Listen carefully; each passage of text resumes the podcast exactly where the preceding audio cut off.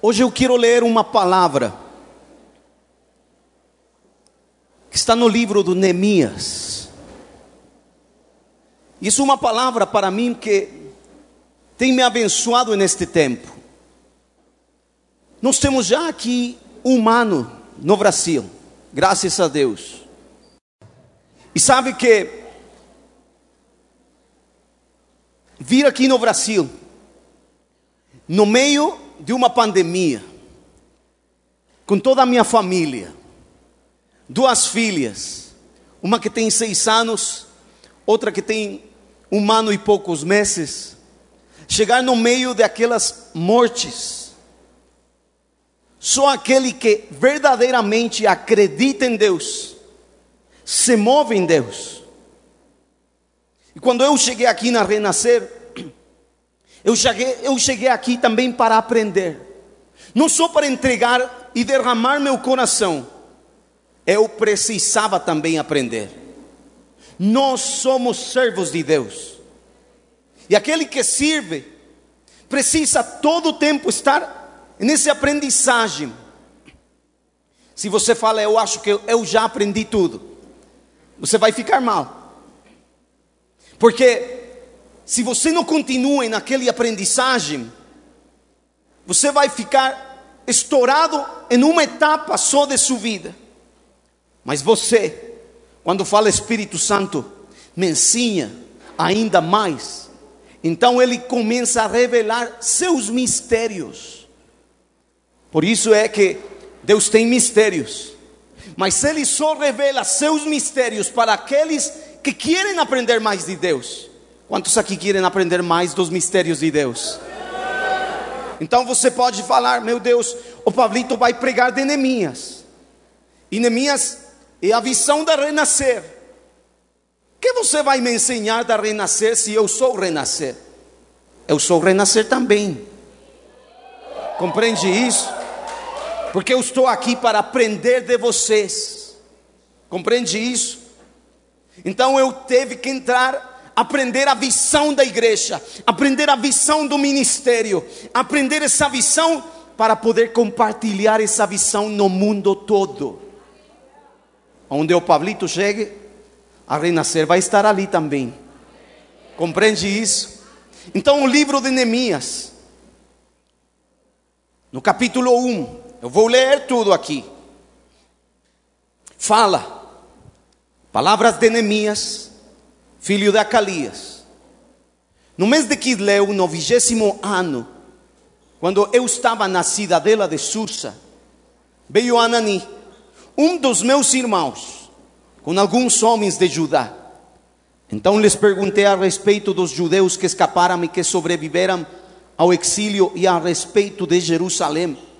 E eles me responderam: os restantes, os que sobreviveram, olha isso, os que sobreviveram, fala comigo, eu sobrevivi. Você sobreviveu, compreende? E vai compreender, compreender ainda mais. Os que sobreviveram ao exílio e se encontram lá na província, estão em grande miséria e humilhação. As muralhas de Jerusalém continuam em ruínas e os seus portões foram destruídos pelo fogo. Quando ouvi estas palavras, eu me sentei, chorei e lamentei por alguns dias. Fiquei jejuando e orando diante do Deus dos céus. Eu disse: Ah, Senhor, Deus dos céus, Deus grande e temível, que guarda essa aliança e a misericórdia para com aqueles que te amam e guardam os teus mandamentos. Estejam atentos os teus ouvidos e os teus olhos abertos para que atendas a oração do teu servo, que hoje faço diante de ti, dia e noite pelos filhos de Israel, teus servos. Faço confissão dos pecados dos filhos de Israel, os quais temos cometido contra ti. Eu e a casa do meu pai pecamos. Temos procedido de forma totalmente corrupta contra ti e não guardamos os mandamentos, nem os estatutos, nem os juízos que ordenaste a Moisés, teu servo.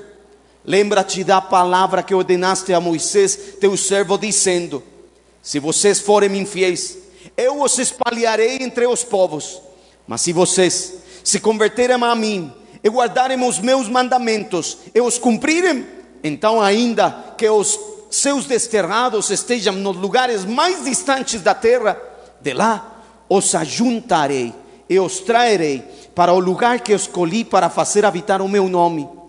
Estes ainda são teus servos e o teu povo que resgataste com o, o teu grande poder e com a tua mão poderosa. Ah, Senhor, estejam atentos os teus ouvidos a oração do teu servo e a oração dos teus servos que se agradam de temer o teu nome. Faça com que o teu servo seja bem sucedido. Hoje e encontre misericórdia diante desse homem. Nesse tempo, eu era o copeiro do rei. A palavra de Deus não fica velha. A palavra de Deus tem uma coisa, é como um jornal. A palavra de Deus é profética para quem acredita a palavra de Deus. Então, quando você acredita a palavra de Deus e você está doente, então você fala: Eu preciso ser sarado. E a palavra fala que pelas pisaduras de Jesus eu fui curado. Você recebe essa palavra, essa porção da palavra. Você pega essa palavra, faz essa palavra sua. E essa palavra se converte se torna em uma profecia que você vai viver. Compreende isso? Então você fala, pela palavra de Deus eu vou viver. E o ali, ele viveu tempos complicados, ele viveu tempos de morte, ele viveu tempos onde muitos não sobreviveram. Hoje, a palavra, parece que a palavra se repite, que acontece novamente, e nós Estamos saindo de uma pandemia, saindo de tempos de morte, saindo de tempos onde nós podemos falar, todos nós, eu perdi alguém, eu perdi meus tios, eu perdi muitos primos, eu perdi familiares, eu perdi amigos. Quem aqui perdeu alguém? Eu perdi. E sabe que eu sinto, eu sinto uma coisa tão forte no meu coração. Eu fico triste. Eu fico triste porque eu tenho certeza que eu não vou ver mais esses, esses familiares aqui na terra. Eu tenho certeza que aqueles que receberam Jesus no seu coração, eu vou encontrar com eles no céu. Mas aqueles que não receberam Jesus, isso fica complicado. E então um não fica com dores no coração. A palavra está falando, e o Neemias fala isso que ele encontrou seu irmão. Quanto tempo passou para encontrar seu irmão? Eu não sei, mas passou o tempo. E quando ele encontrou seu irmão, eu acho que ele tinha muita vontade de abraçar, de beijar. Ele tinha vontade de, de, de entregar o coração dele para seu irmão. E a mesma coisa do Anani para o Enemias. O brasileiro tem uma coisa, ele tem muito amor. E eu encontrei isso aqui no Brasil. A primeira vez que eu, eu, eu cheguei aqui no Brasil, meu Deus, o bispo Felipe me beijou duas vezes. E eu falei: Que é isso? Você está beijando muito. E ele é homem, eu não posso fazer isso. Lá no México você só, você só vai dar a mão, né? Mas aqui até o homem beija. Costumes. E eu gostei, eu comecei a beijar todos também, meu Deus. Eu quero dar amor para todos. O Pablito tem Pablito para todo mundo. é incrível. Mas chegou a pandemia.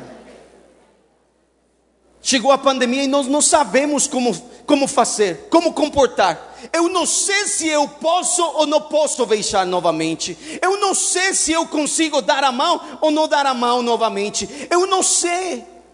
Mas hoje eu estou aqui para profetizar que os tempos para encontrar tua família novamente estão chegando, os tempos para beijar novamente estão chegando, o tempo de um derramar do amor de Deus novo está chegando, o amor de Deus vai ser espalhado pela tua vida, tua vida vai virar em uma semente que vai se tornar em uma árvore, uma árvore que vai dar de comer a muitos em nome de Jesus.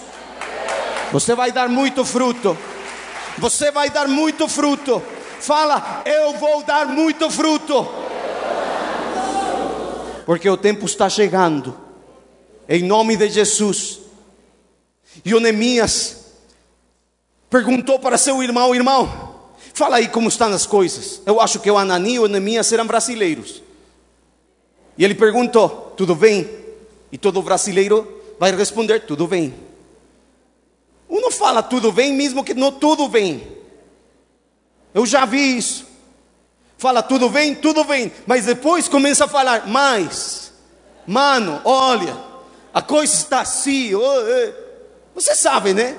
Você é brasileiro, eu sou mexicano, compreende? Eu estou compreendendo mais o jeito brasileiro dia a dia que eu vivo aqui. Eu começo a compreender mais a cultura desse país que eu amo tanto. E sabe, é incrível que quando ele começa a falar, ele fala os que sobreviveram. Você sobreviveu. Você sobreviveu à pandemia e você não sobreviveu pela casualidade, você sobreviveu porque você tem propósito do céu aqui na terra. Você tem propósito do céu aqui na terra. Eu não sobrevivi só por acaso. Não.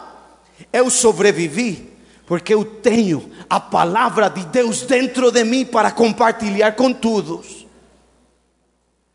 Ele sobreviveu. E ele perguntou: E o Jerusalém? Está tudo bem lá? E o que falou ele foi: Olha, as coisas estão meio, meio não tão bem. Está ruim. Por quê? Lembra as muralhas bonitinhas? É, não bonitinhas, lindas demais que nós tínhamos. Lembra as portas grandes que seguravam ali no Jerusalém amada. Lembra isso? Eu lembro, sim, e eu acho que o Neemias lembrava, enxergava como era Jerusalém, a glória de Deus sobre Israel. Mas ele agora começou a falar: as muralhas estão em ruínas, e os portões queimados, consumidos pelo fogo. Ali o Neemias começa a chorar demais. O Neemias começa a chorar. Começa a se lamentar. O Neemias começa a chorar e se lamentar. Mas sabe que ele também começa a orar e a jejuar. Porque você pode, pode chorar, pode lamentar. E eu acho que o Neemias começou a perguntar: cadê? Cadê a glória de Deus sobre Israel? Cadê a glória de Deus no meu povo? E às vezes nos perguntamos e falamos: eu acho que Deus esqueceu. Eu acho que Deus esqueceu as suas promessas. Eu acho que Deus esqueceu as suas profecias. Mas mesmo que Neemias tinha se lamentado tinha chorado, ele não se comportou e não se posicionou como um cara só de carne e osso. Ele se posiciona como um cara espiritual. E ele começa a jejuar. E quando ele jejua, ele jejua porque ele conhece que ele não tem resposta só no homem, ele tem resposta só no Deus dos céus. E hoje, hoje eu me vou posicionar como uma pessoa espiritual, como um cara assim. Eu tenho sentimentos, eu posso chorar, eu posso lamentar, mas toda profecia que Deus falou, Deus vai cumprir na minha vida. Toda profecia que saiu deste altar vai se cumprir na tua vida, mesmo que tivemos uma pandemia tudo vai se cumprir na tua vida. Provavelmente você esqueceu de promessas. Porque esquecemos? Esquecemos pelas emoções, esquecemos pelos sentimentos. Mas Deus não é homem para mentir. Deus não é homem e ele não muda a sua opinião. Ele falou, ele vai fazer. Ele falou, vai dar certo. Hoje a palavra que ele falou para a tua vida vai se cumprir. Ele não esqueceu de você. Ele não esqueceu de seu servo Neemias. Então, ele não esqueceu da renascer, ele não esqueceu da galera de O2 que esta noite está aqui para receber mais de Deus, mais de sua presença, mais de sua palavra, mais de seu espírito. Ele está aqui e ele vai cumprir. Ele vai cumprir na tua vida. Eu tenho certeza disso. Eu tenho certeza que mesmo que Neemias estava chorando, lamentando, quando ele começa a jejuar, quando ele começa a orar, ele está procurando a presença de Deus. Mas ali na presença de Deus, jejuando, ele começa a fazer uma coisa. Ele começa a pedir perdão pelos seus pecados. É incrível. Porque o Deus que ele ora, ele não ora só para Deus. Quando você lê a Bíblia detalhadamente, você vai encontrar que Deus tem diferentes nomes. Deus é Deus de paz, é Deus que dá vitórias, é Deus que faz milagres, é Deus que traz cura. Mas Sonemias ele ora para o Deus dos céus. E hoje, nós estamos no ar livre. O Deus dos céus está aqui. Oh Deus dos céus, tua presença está aqui. E o Neemias pide perdão ele pide perdão porque ele precisa se arrepender de todos os seus pecados. E sabe que precisa esta geração? Ser muito humilde.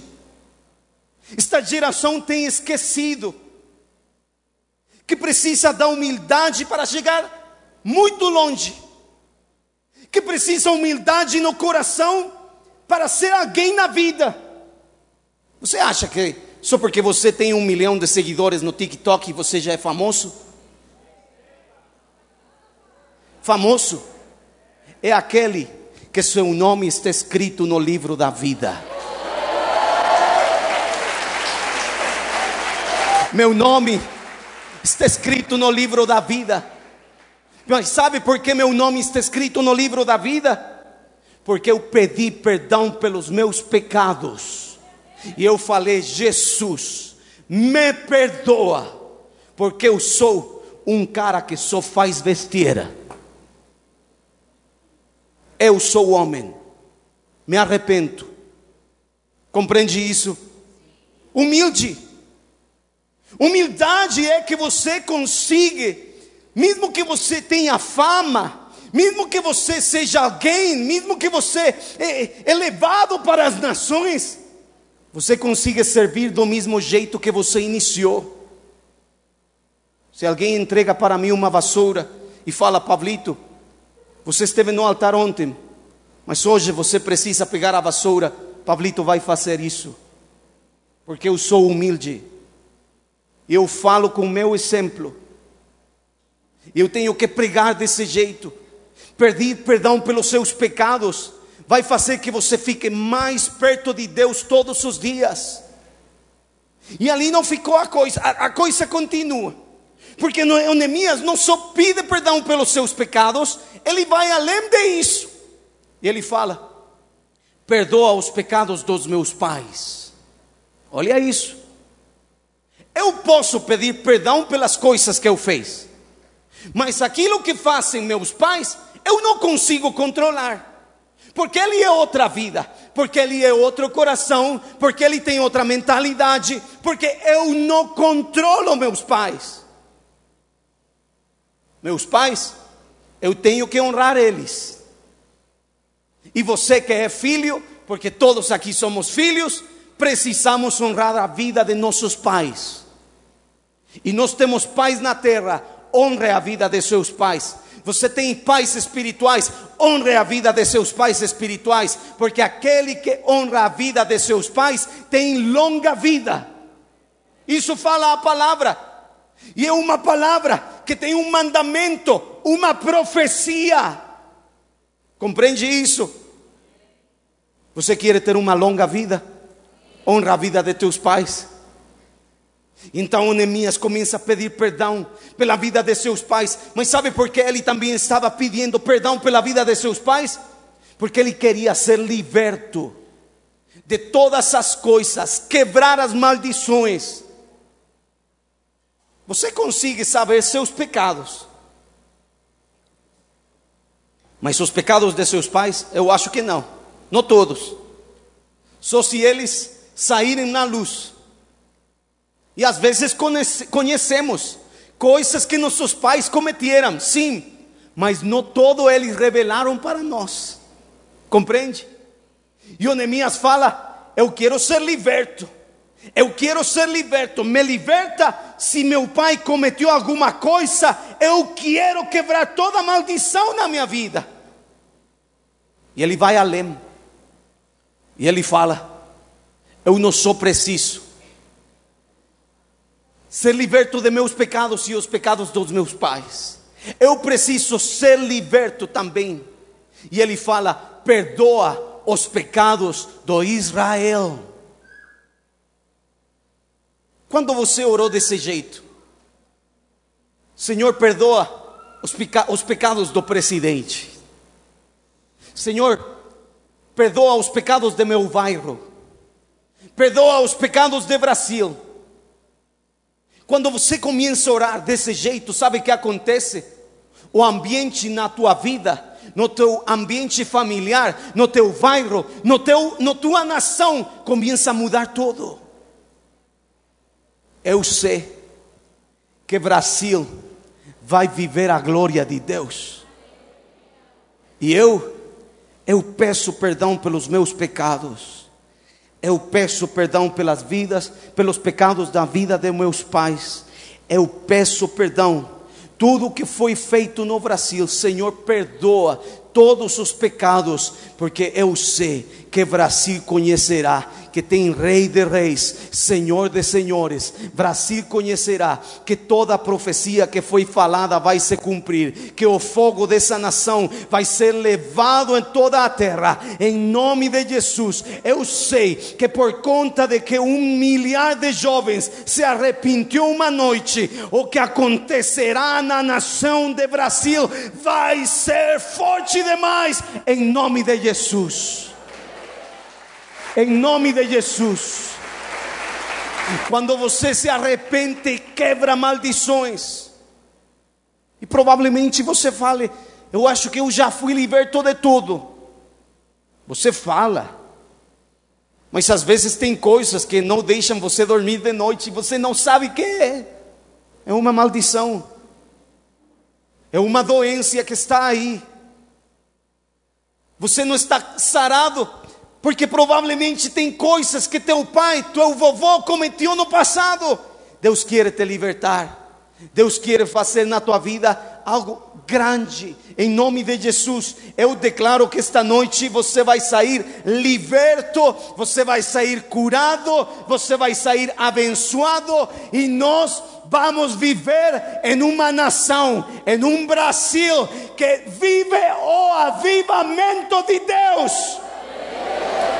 Brasil vai viver um avivamento que ninguém viveu na terra. Brasil vai estar em chamas. Uh! Quem quer enxergar um Brasil em chamas? Fala profeticamente: Eu vou ver um Brasil em chamas. Deus dos céus, eu profetizo, minha nação vai viver um avivamento. Amém. Glória a Deus.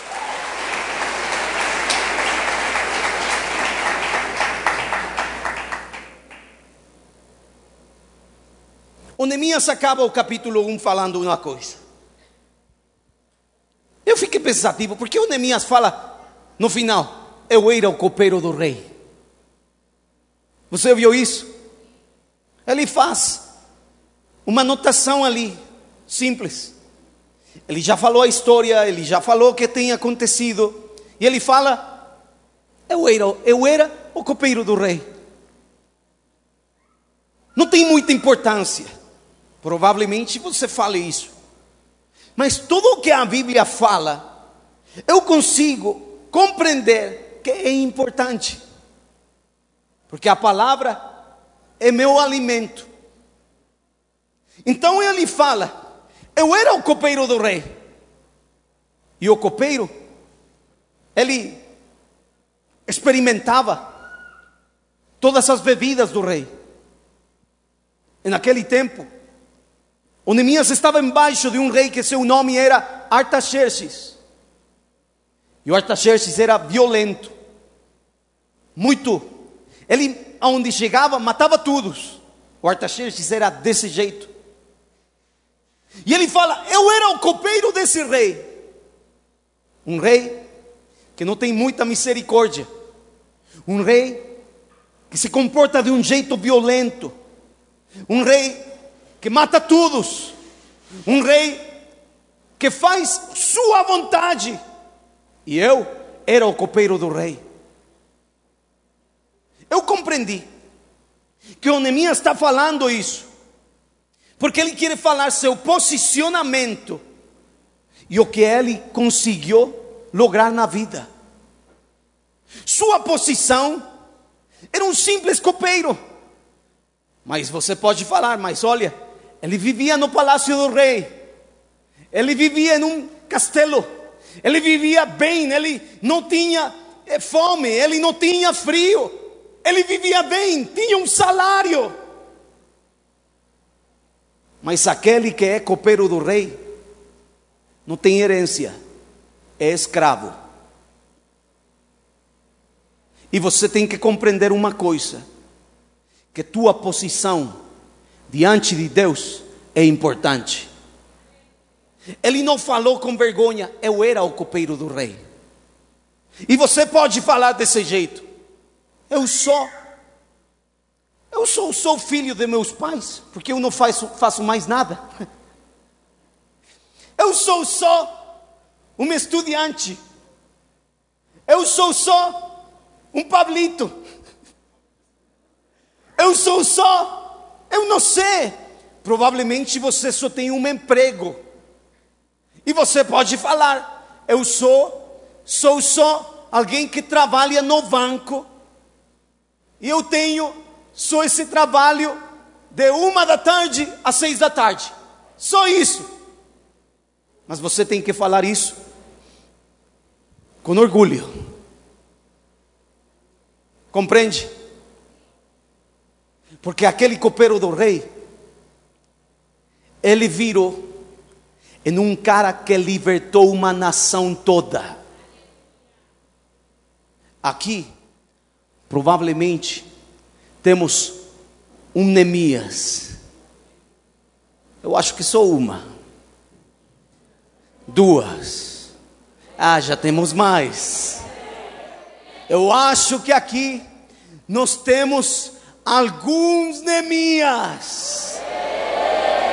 Fala comigo, eu sou era o copeiro do rei. E eu vou libertar a minha nação. Brasil, Brasil, Brasil. Brasil vai viver um grande avivamento pela minha vida.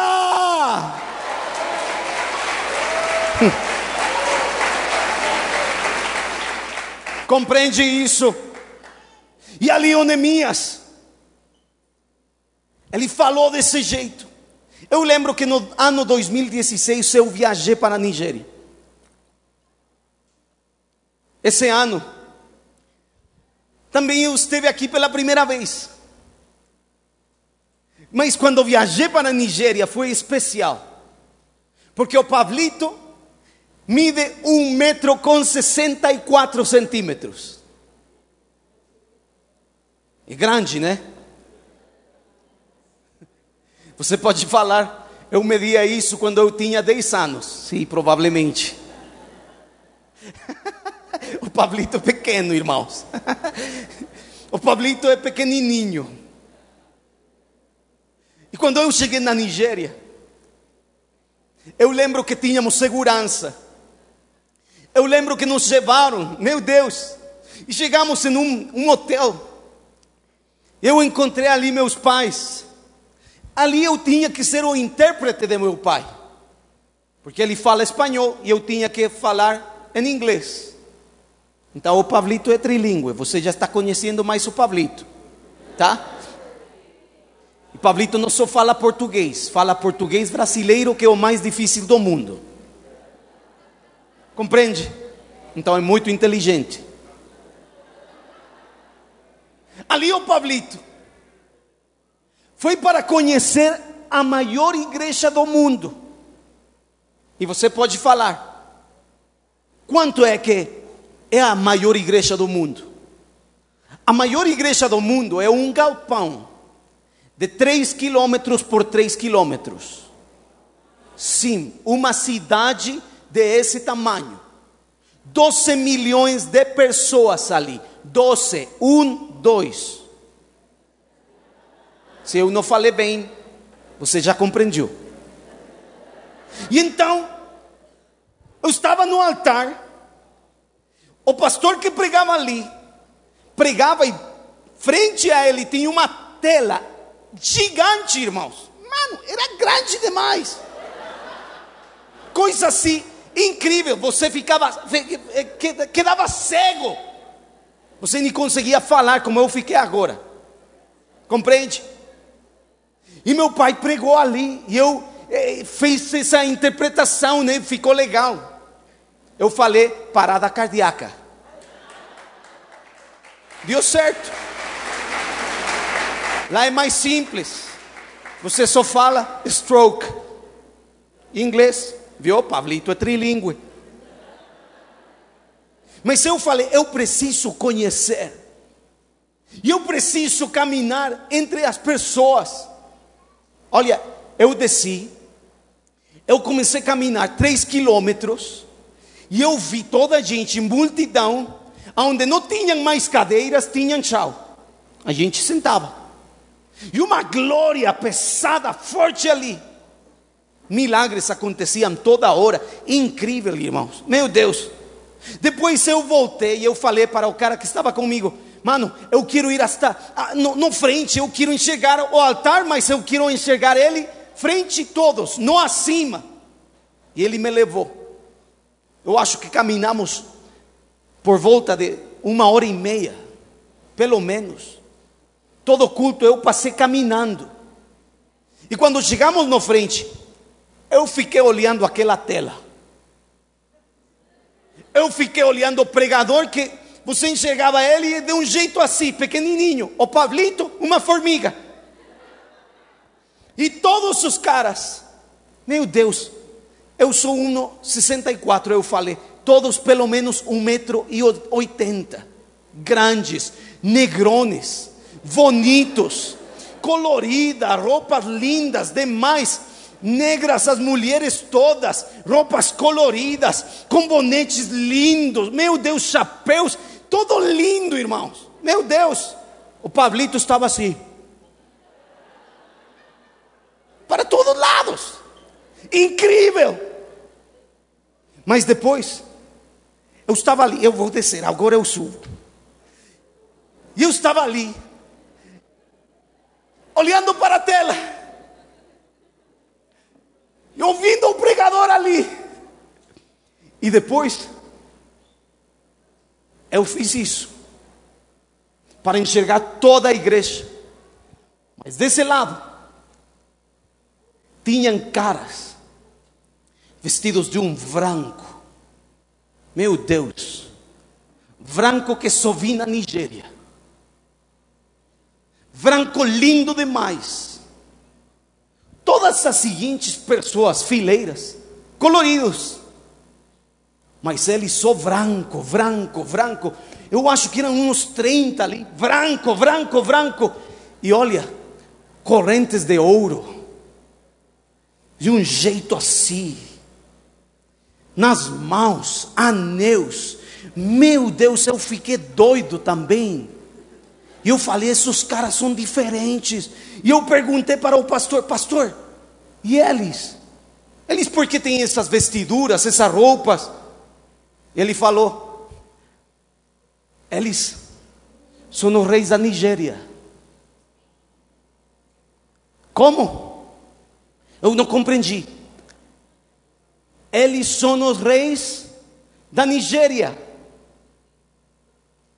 Os reis reis que usam coroas, os reis que têm muito dinheiro, os reis que governam na terra.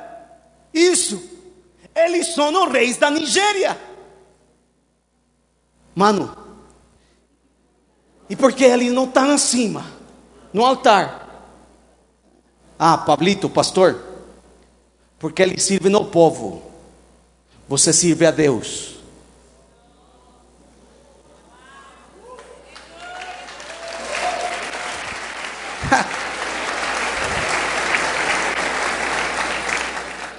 O Pablito ficou como o Chaves.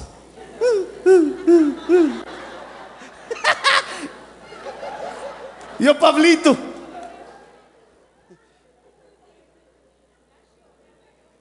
Agora começou a caminhar como pomba. Eu sou um servo de Deus. Eu sou um servo de Deus. O Pablito só é um servo de Deus. Eu sou era o copeiro do rei. Sim, eu sou um servo de Deus.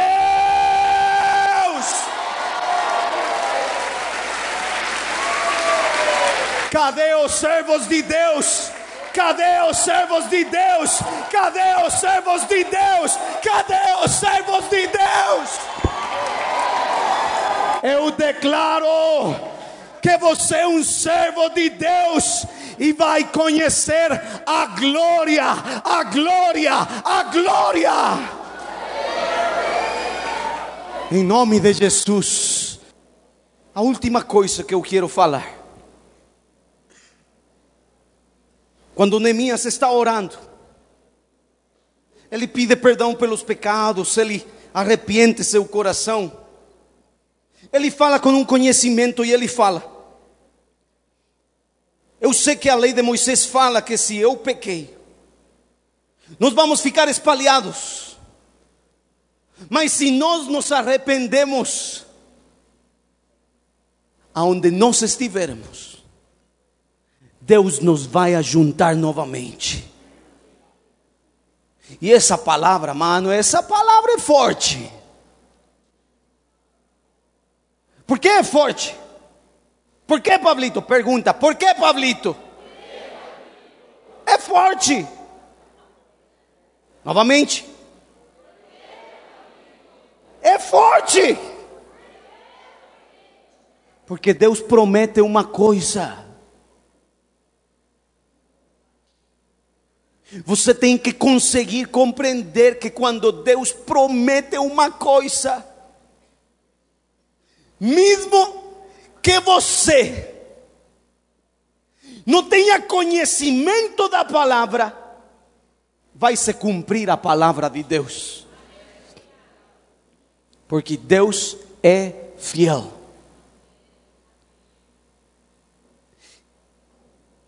E a palavra ali, mano, tem que fazer um do tamanho do Pablito. Eu não consigo pregar aqui, o Face ID não dá fica muito alto, eu tenho que.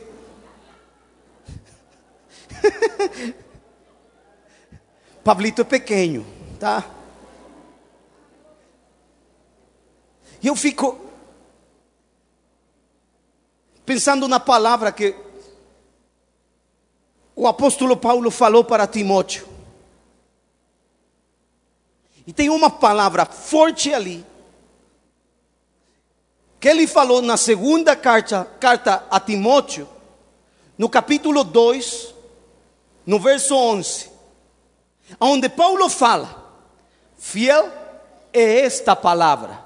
Fala comigo, fiel. Uma vez mais. Mais uma. Fiel que é esta palavra. Deus é fiel.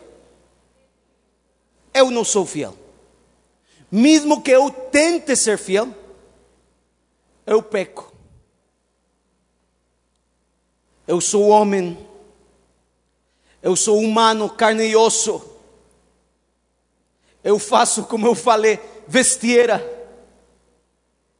Eu às vezes comporto de um jeito incorreto, porque eu sou homem, mas Deus é fiel, e fiel é esta palavra. Fiel é esta palavra. Se já morremos com Ele, também viveremos com Ele. Se perseveramos, também com Ele reinaremos. Se o negamos, Ele, por sua vez, nos negará. Ah, mas olha aqui, ai meu Deus. Se somos infiéis, cadê os infiéis?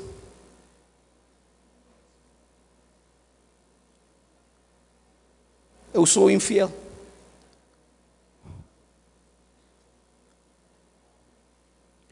Porque eu já cometi pecado. Porque eu tenho erros na minha vida. E aqui a palavra fala: se somos infiéis, e isso bate no meu coração tão forte. Mano, no norte do México você tem muita violência. Tudo o que você viu é verdade. Pablito, todo você é um exagerado. Não, é todo. Sim, todo o que você viu no Netflix é verdade. Desse jeito tão violento, é assim mesmo, provavelmente mais. E eu fiz uma campanha lá, uma cidade, umas 100 mil pessoas. E a campanha foi duas noites. Um lugar assim, mas era um, um teatro. Umas mil pessoas, as duas noites, meu Deus, cheio. Mas as duas noites eu fiquei detrás de um ex-traficante. Eu falei, mano, se você fala que eu sou servo de Deus, porque ele me fala, todo tempo ele fala, servo, servo, Pablito, servo. Ele me chama desse jeito. Ele não fala pastor para mim, ele fala para mim servo. Eu acho que deve ser servinho. Sou pequenininho. E eu falei: se você acredita que eu sou servo de Deus, eu preciso um favor. Você vai mexer nesse mundo que você conhece. E você vai procurar um traficante eu preciso um. A primeira noite ele ficou meio. Ah, eu não tenho vontade, mas não falou nada. A segunda noite eu falei o mesmo: você vai me trazer um, pelo menos, traficante. A terceira noite, fechamos, foi um encerramento da campanha, fizemos num estádio de umas três mil pessoas, ficou lotado, graças a Deus. E ali eu, eu perguntei: cadê o teu amigo que eu te perguntei novamente? Ele falou: olha, servo, é, eu estou falando como ele, é meio complicado, ele não consegue vir. Você sabe que é complicado esse negócio. Eu falei: eu sei. Mas eu só preciso cinco minutos com esse cara.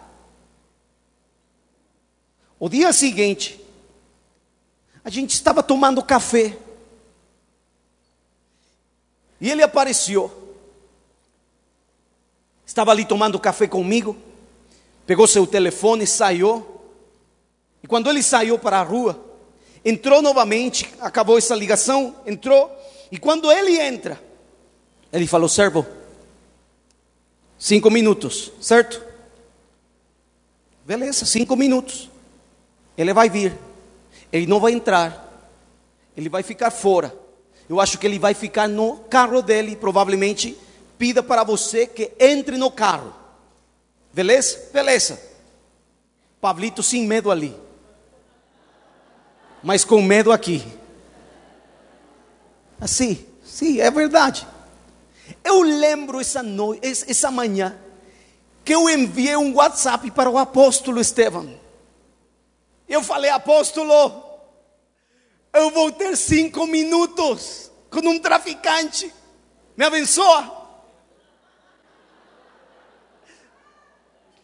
E ele falou: Pablito, seja abençoado. Amém.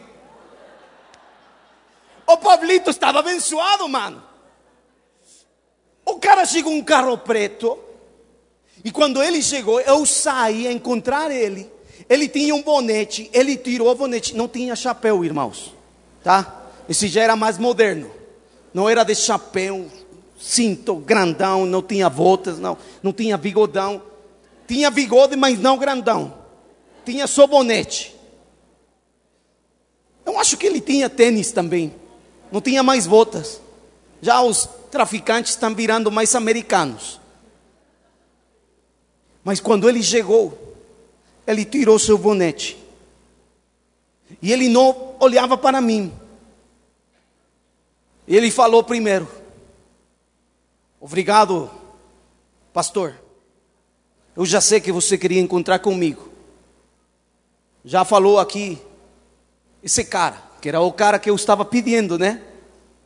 E ali eu lembro que eu falei, muito corajoso. Mano, eu sei tudo o que você faz. Eu não sabia nada, eu só, só, só sabia que era traficante, mas não sabia mais nada. Mas eu falei, eu sei tudo o que você faz. E eu estou orando pela tua vida. E é Jesus quem pode te libertar. Me deixa orar por você. Ele falou: lógico, pode orar. Eu preciso orações. Porque esse trabalho é difícil, falou. Nossa! E ali eu orei por ele. Meu Deus, guarda a vida do teu filho, protege ele, coloca anjos em ele em todo tempo. E eu tenho certeza que a semente que é colocada, ninguém vai tirar, vai se multiplicar. Eu comecei a abençoar a vida dele. E ele estava assim. Só movia a cabeça. Eu coloquei minha mão sobre ele. Em nome de Jesus, amém. E ele foi embora. Eu voltei para México, a cidade.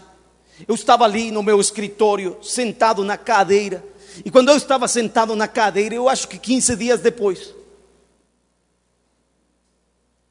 ligou meu amigo. Ele falou: Lembra? O amigo que você orou? Lembra que eu apresentei ele e eu falei, ah, lógico que eu lembro. Eu não tenho conhecido muitos desses caras.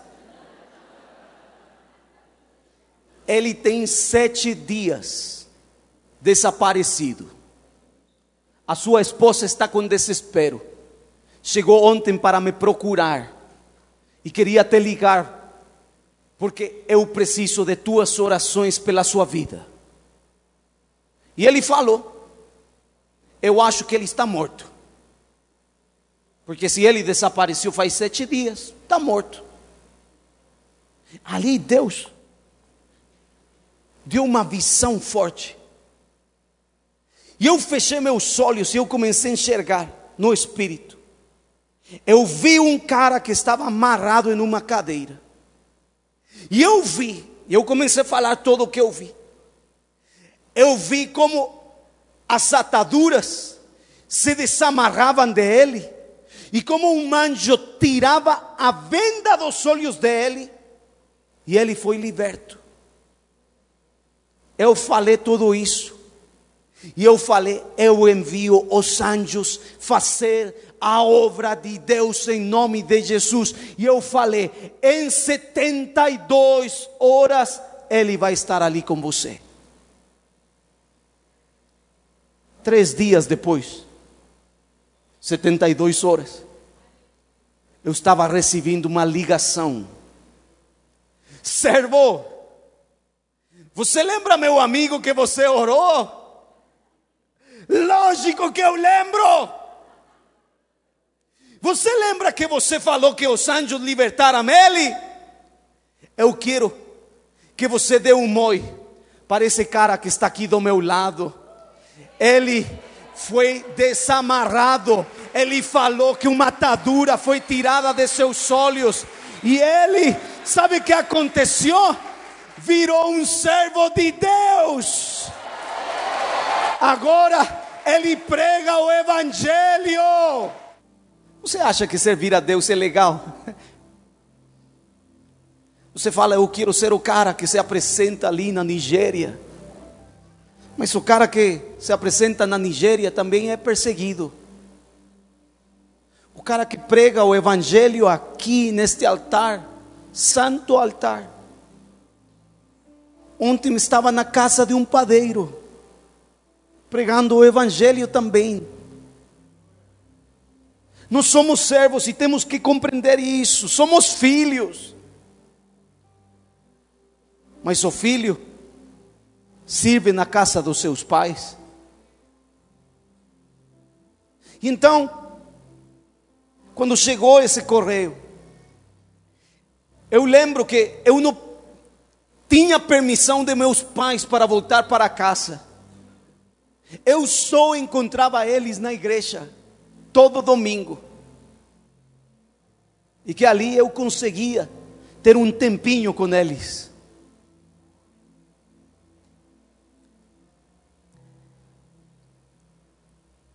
Eu lembro que eu sofri muito. Eu passei por muitos medos. Eu estou abrindo aqui meu coração para você. Eu tinha medo da morte. E aquele dia que recebi aquele correio, eu e a minha esposa, a pastora Jolie, que está aqui, já namorávamos. E ela perguntou: Você está bem?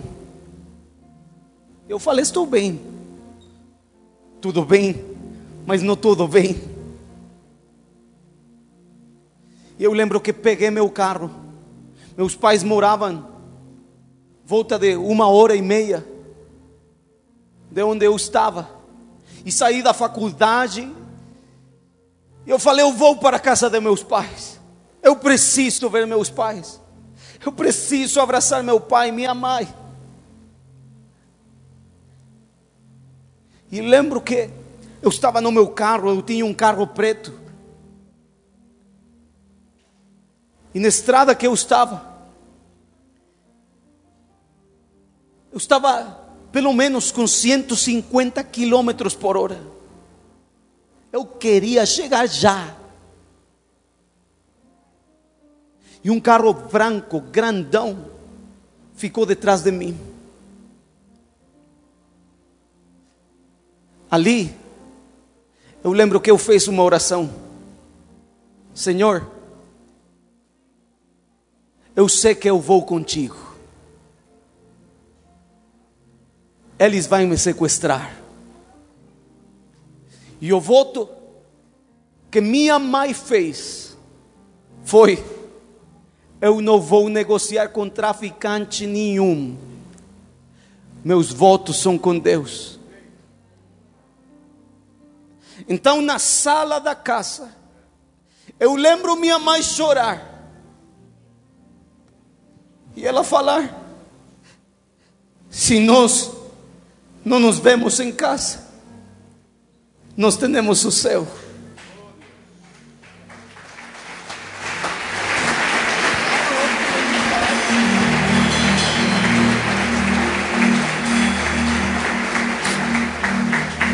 eu fiz uma oração, Senhor. Nos vemos no céu. Nós temos um voto diante de ti. Somos teus servos. Eu já pregava. Eu já era pastor de jovens. Toda segunda, toda quarta e toda sexta eu tinha programa na rádio.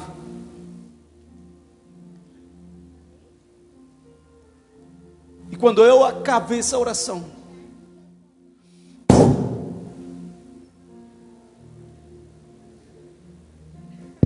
assim como você, entrou uma paz.